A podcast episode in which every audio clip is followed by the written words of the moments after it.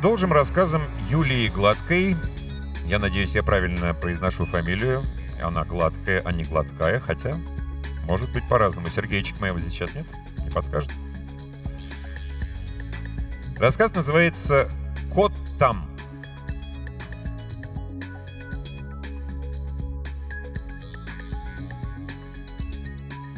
«Уезжают!» Домовой Еремей растерянно глядел на бывших жильцов, грузящих нехитрые пожитки в скрипучую телегу. Вот отец семейства повернулся к дому, и у Еремея забарабанило в груди «Неужели?» Но нет. Мужик подтянул веревку на рубаке, служащую ему поясом, поклонился отчему дому так низко, что мазнул бородой по раскисшей от дождей земле, и, перекрестившись, полез на место возницы. Тряхнул поводьями, и серая кобылка, печально мотнув гривой, медленно потянула Тарантас в новую жизнь, прочь из деревни. Еремей смотрел им вслед и все не мог поверить, что люди, чьи отцы и деды жили в этих стенах, покинули родное гнездо, не забрав с собой домового. Вот кота взяли, а его домового нет. «Может вернуться?» Сам себя подбодрил Еремей, дергая короткими пальцами за клочковатую бороду. Сказать сказал, а сам не верил. На улице начал накрапывать дождь, и по сморщенной мордашке Еремея покатились капли.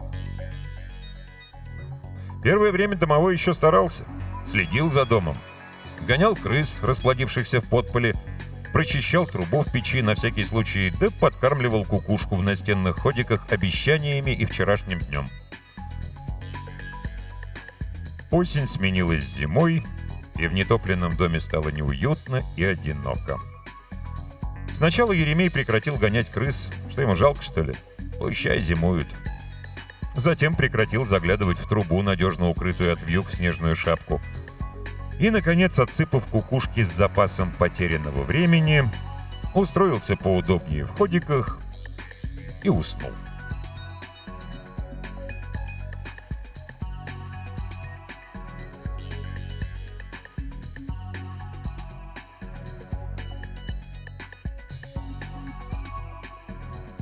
«Танюш, Тань, гляди, какие я часы привез!» Громкий мужской голос просачивался сквозь сон домового, мешая тому спать. Еремей перевернулся на другой бок, но голос не исчез. «Представляешь, приехали сегодня сносить избушки, что на окраине, и дернуло меня в одну из них заглянуть. Изба по окна в землю ушла, можно сказать, только стены до печка остались.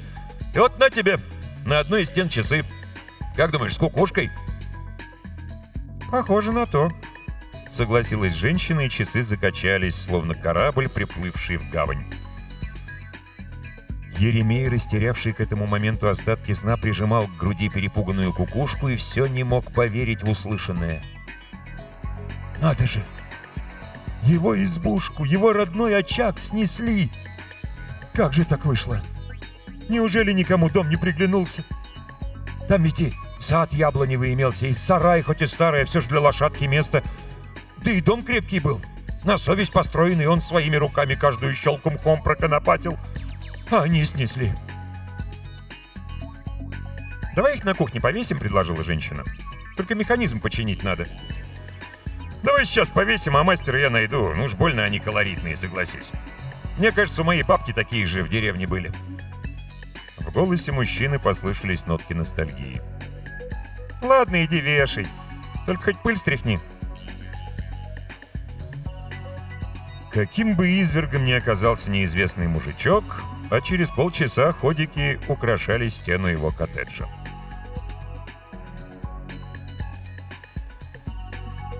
Все это время Еремей сидел внутри и злился на судьбу. Он охал, вспоминая родной дом. Ухал, негодуя о людях, бросивших его. И эхал, просто так, чтобы было. «Я тебя слышу», Раздался протяжный бархатистый голос, и Еремей насупился. «Я слышу, как ты сопишь.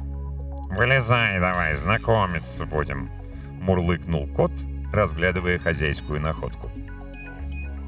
«О, а ежели не выйду?» — поинтересовался Еремей, слегка приоткрывая дверку. «Выйдешь», — пообещал кот. «Заскучаешь и выйдешь». Ишь, умный какой!» — фыркнул домовой. «А то», — согласился кот. «Ну так что, знакомиться будем? Меня вот Варфоломей звать, а тебя как?» «Не твое дело, мохнатый!» — огрызнулся Еремей, решив, что никогда не покинет часы. «А мне тут хозяева молока налили. Вкусные, наверное», — завел кот песенку. «Ну, раз вкусное, то пей!» — буркнул Еремей, изнывая от желания оглядеться. «Я бы выпил, но не люблю», — признался кот. «Как так?» Домовой до того удивился, что распахнул дверь и едва не выпал из убежища. «А вот так», Черный кот, лежащий на столе, лениво махнул пушистым хвостом и уставился на домового. «Ну, чего гляделки лупишь?» — заворчал тот. «Домовых не видал?» «Ни разу», — признался кот, заваливаясь на широкую спинку и складывая лапки на пузико. «Врешь!» Еремей ошеломленно глядел на зверя, позволяющего себе такие вольности на хозяйском столе. «Ни чуточки», — признался кот и вдруг насторожился. «О, хозяин спать пошел, пора». Кот слегка расплылся в воздухе, стал размазанным и полупрозрачным. В тот же миг сверху послышался грохот и возмущенный крик. «Таня, эта мохнатая тварь нарочно посреди дороги легла! Я же не вижу в темноте!» Кот мурлыкнул и, обретя былую четкость, подмигнул домовому. «Здорово я его, да?» «Слабое наказание для того, кто разрушил мой дом!» — фыркнул Еремей. «Ну ничего, я сейчас сам возьмусь за дело!» Он оглядел комнату. Всюду виднелись ящики и шкафы, посередине стоял стол, на котором валялся Варфоломей. «Тут что хозяйка делает?» «Варит», — мяукнул кот и начал вылизывать лапу. «А печь где?» — изумился домовой. «Ежели это кухня, то я сейчас сажи из трубы в горшок намету». «Печи нет», — обескуражил его кот. «И горшка тоже». «Подпол!» — обрадовался домовой. «Где тут запасы хранят? Показывай! Мышей зазову, пусть все попортят!» «Запасы в холодильнике», — кот вздохнул. «Ты сколько проспал ты, дедушка?» «Какой я тебе дедушка?» — возмутился Еремей. «Я еще юн! Мне годков 250, не более!» Он обиженно глянул на кота. «Ладно, хвостатый, что с тобой говорить? Пойду кур пугну, вмиг нестись перестанут». «Кур не держим». Кот прошелся по шкафу и, сунув нос в вентиляцию, звонко чихнул. «Таня, кто-то в доме?» — раздался растерянный голос хозяина. «Кот там!» — сонно откликнулась супруга. «Спи!» «Ни печи, ни погреба, ни кур!» — Еремей загибал пальцы. «Может, хоть корова имеется? Молоко себе от кель добыли?» «Из упаковки», — пояснил Варфоломей, выглядывая из-под стола. «Но я его не пью. Мне больше сбалансированный корм нравится». «Прекрати мельтешить!» — рассердился домовой. «Что за жизнь-то пошла у вас?» «Замечательная!» Кот вновь расплылся и громко замурлыкал. В детской хозяйская дочка погладила рукой пушистый бок, и приснившийся кошмар лопнул мыльным пузырем. «Дурной дом!» — вздохнул Еремей, грустно глядя на вездесущего кота. «Ясно, чего у вас домового своего нет. Он тут не к месту». «Ну вот и оставайся. Поможешь мне, это столько дел, спать некогда», — пожаловался кот.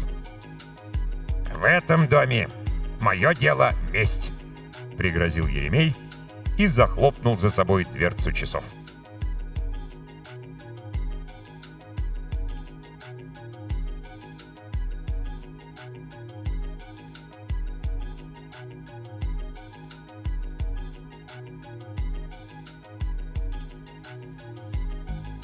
Домовой старался как мог. «Вот что ты делаешь?» Кот лениво разглядывал, как домовой откручивает крышки на баночках с перцем и солью и меняет их местами. «А то... А сам не видишь!» — чихая отозвался Еремей. «Вижу», — кивнул кот.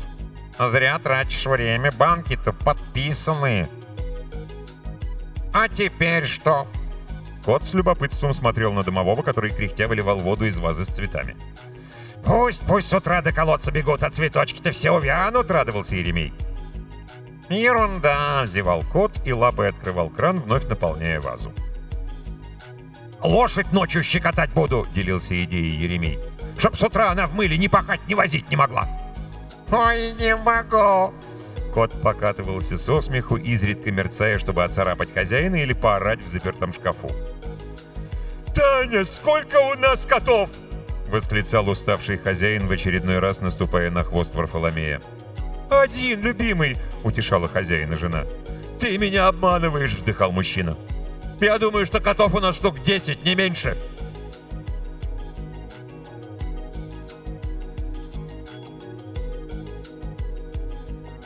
Через неделю, уставший от неудачных попыток навредить, домовой Еремей прихлебывал молоко из кошачьей миски и жаловался усатому.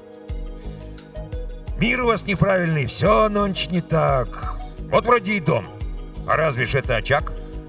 Разве ж родовое гнездо? Все неправильное, вроде как жизнь на дармянку. Хозяйка утром огонь в печи не разводит, а щелк выключателем, вот тебе и чай. За водой дочурку не гонит, даже ты, морда раскормленная, кран открывать умеешь. А хозяин лошадь не чистит, не кормит, а садится в самоходную телегу, и был таков. «Прогресс!» — пояснил домовому кот, хрустя сбалансированным кормом. «А ты темнота не ценишь?» «Да ну вас! Даже собаки сторожевой нет!» — крикнул Еремей, топая босыми пятками по теплому ламинату. «У нас сигнализация имеется». Варфоломей проглотил последний сухарик и хотел было завалиться на бок, но замер. «Погоди-ка».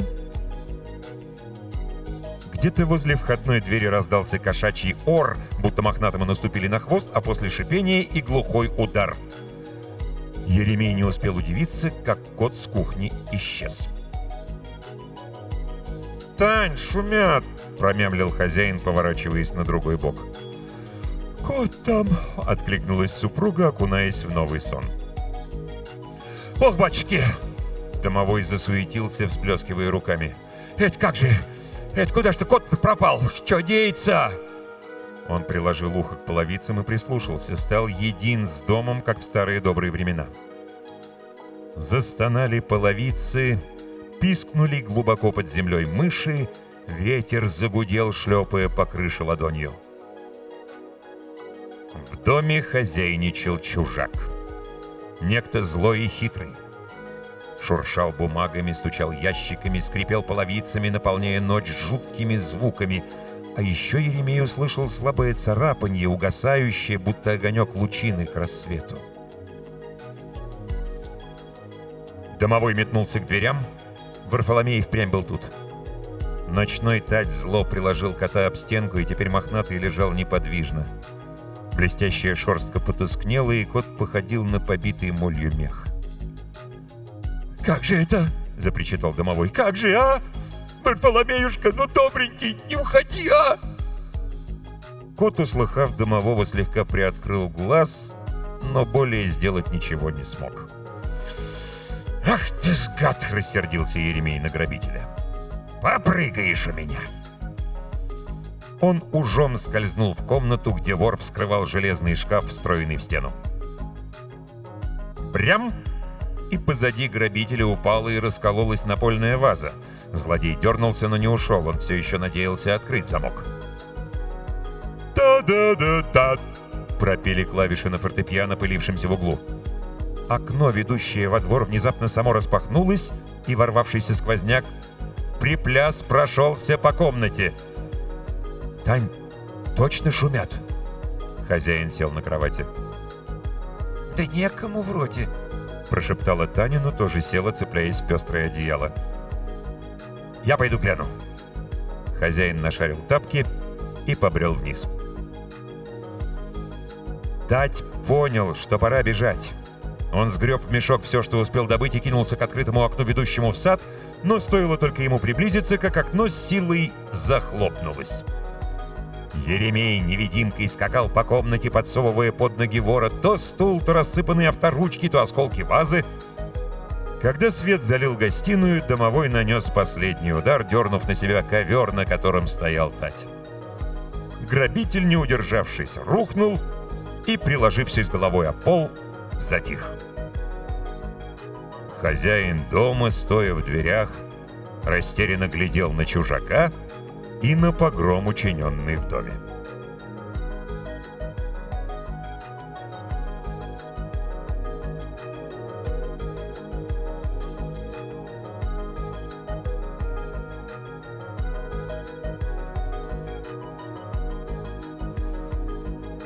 А ты неплохо справился для того, кто желает только мстить. Хвалил Еремея кот, пытаясь вылезать за гипсованную лапу. Ерунда. Отнекивался домовой. Ну так, тряхнул стариной. Да уж, стариной. Мурлыкал Варфоломей. Думаю, для нашего незваного гостя этот визит стал незабываемым. Еремей усмехнулся и взглянул на часы. Кукушка, почищенная и отремонтированная мастером, ловко выскочила из домика и крикнула «Полночь!». Ну, мохнатый, отлеживайся, а я делом займусь. Домовой кряхтя поднялся, пару раз присел и исчез. Ему еще надо было помыть машину, отогнать плохие сны от ребенка и устранить утечку в туалете. Уставший, но довольный, он заглянул в хозяйскую спальню. Как раз в этот момент с кухни раздался грохот. Варфоломей снова пытался запрыгнуть на стол. «Тань шумит», — пробормотал хозяин. Домовой заботливо подоткнул одеяло и прошептал вместо спящей жены. Это кот.